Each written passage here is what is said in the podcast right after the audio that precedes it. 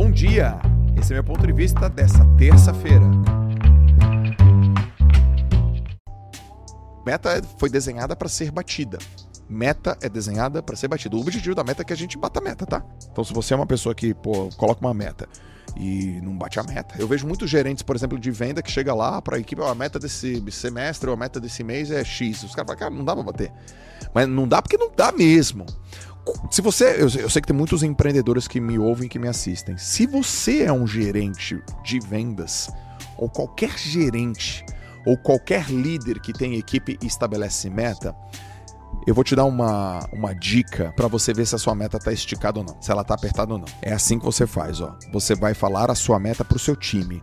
Mas sempre tem alguém do teu time que é aquele cara que fecha teu paraquedas, aquele cara que é bom pra caramba, aquele cara que performa, aquela mulher que tem resultado, que ela que ela é ela é outlier. Sempre tem essa pessoa no seu time. Você olha para essa pessoa. Se essa pessoa reagir do tipo dá, então dá. Se essa pessoa reagir do tipo, hum, nossa, meu Joel, nossa, caramba, eu acho que foi demais. Se essa pessoa, que é aquela tua campeã de vendas, que é aquele teu campeão, do teu treinador, aquele teu líder, aquele que arrebenta a boca do balão, se o teu melhor, se ele não acreditar, todo mundo do time abaixo dele, ou pior do que ele, não vai acreditar. Agora, se ele acredita, se a reação dele for, o cara, dá, então segura essa meta. Repara, percebe bem isso aí. Portanto, é importante você, você escrever metas. Galera, o que eu quero que vocês entendam é o seguinte: tudo que tem escrito sobre meta, tudo, todos os livros, todos os artigos já comprovaram cinco coisas. Não tem nada mais é, profundo na ciência, na ciência, do que eu vou te falar agora. Antes, o que, a ciência sabe sobre metas? A ciência sabe sobre metas que poucas metas é melhor do que muitas metas. A ciência sabe sobre metas que metas específicas dão de lavada em metas abstratas.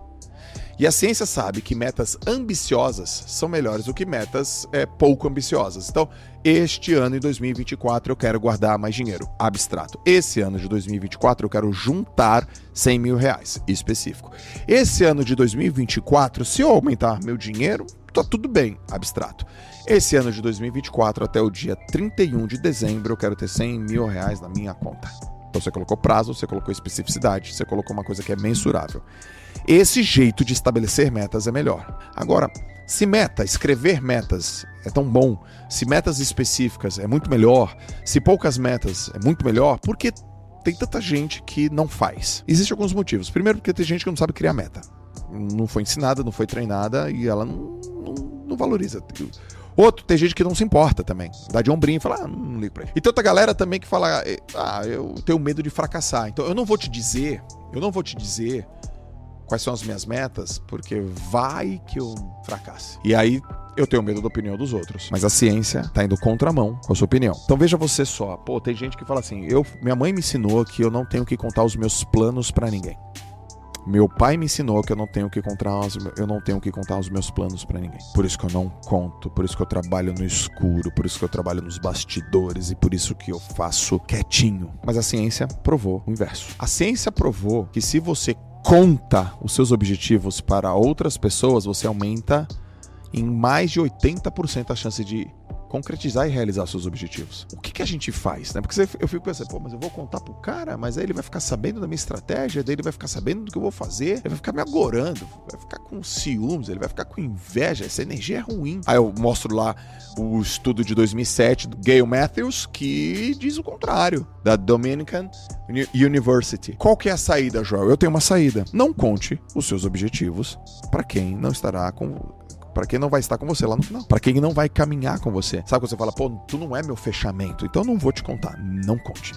Agora, para quem vai fechar com você, quem é teu fechamento, quem vai caminhar com você, quem vai estar com você até o final, você tem que contar. Para minha esposa eu conto, pô. E eu conto e eu me comprometo. Com a minha equipe, eu conto, eu conto e eu me comprometo. A gente vai fazer isso esse ano, a gente vai chegar aqui, a gente quer isso aqui, a gente vai conquistar isso aqui e vai, e vai dar tudo certo para as pessoas aqui. Portanto, Vamos usar o conselho do seu pai, não conte para quem não vai estar com você. E vamos usar a ciência também, conte para quem vai estar com você. Então, o que, que a ciência já sabe, galera?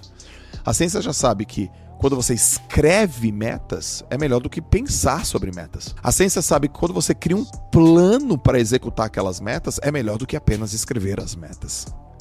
A ciência sabe e já comprovou que quando você pega esse plano e conta para alguém falando, cara, eu vou fazer isso que eu planejei, é melhor do que apenas criar o plano. E a ciência já comprovou por A mais B que quando você conta esse plano e pede, cara, vai me cobrando, vai me dando feedback e vai cobrando de mim um comprometimento, é melhor do que só contar. Então, em outras palavras, é assim que cria a meta. Um, você pensa o que você quer. E na hora que você pensa, você pensa de uma maneira smart, mensurável, específico, tangível, realizável e com prazo.